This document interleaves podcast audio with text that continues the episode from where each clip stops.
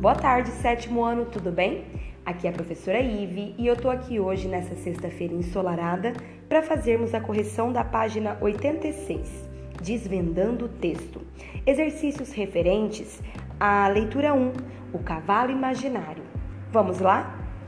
1. O conto Cavalo Imaginário, de Moacir Cicliar, começa com a apresentação de um grupo de amigos. A. Como é possível perceber que o narrador é um personagem da história? Pelo emprego dos pronomes e de verbos na primeira pessoa. B. O narrador é o personagem principal? Explique sua resposta. Não. Ele conta uma história que apenas testemunhou. C. Que característica do narrador e dos amigos dele é destacada no início da história? O narrador destaca a riqueza dele e de seus amigos, já que todos eram filhos de fazendeiros. D. Essa característica é importante para a compreensão do que será narrado na sequência? Por quê? Sim, porque a história contará um evento causado pela desigualdade social. E. A narrativa se passa em uma pequena cidade do interior. Que elementos do texto são típicos de lugares como este? A existência de um grupo formado por filhos de fazendeiros e o uso de cavalos, que são características do meio rural, ligados a uma cidade pequena e interiorana. 2. Francisco interagia com o narrador e seus amigos. Segundo a narrativa, o garoto era, de fato, aceito pelo grupo. Por quê?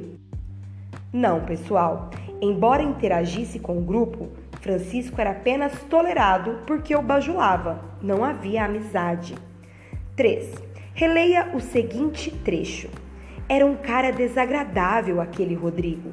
Mesmo nós, que éramos amigos dele, tínhamos de reconhecer um garoto intaragável, agressivo com os colegas e até com os professores.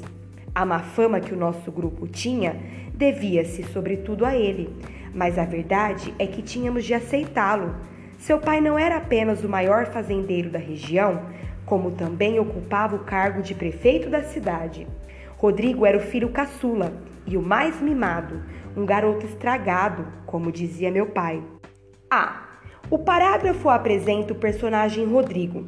Que palavras foram empregadas para evitar a repetição de seu nome? Dele, ele, lo, seu pai, né? B. Em sua opinião, Rodrigo estava incluído no grupo? Justifique sua resposta. Pessoal, essa é uma resposta que vocês terão que elaborar. Tirem suas conclusões, é a famosa resposta pessoal. C. Quais são as duas características do pai de Rodrigo descritas no parágrafo? Essa tá fácil. Ele é o maior fazendeiro da região e o prefeito da cidade. D. Que par de expressões é responsável por indicar a soma dessas características? Não apenas e como também. A correção fica por aqui. Muito obrigada, até a próxima.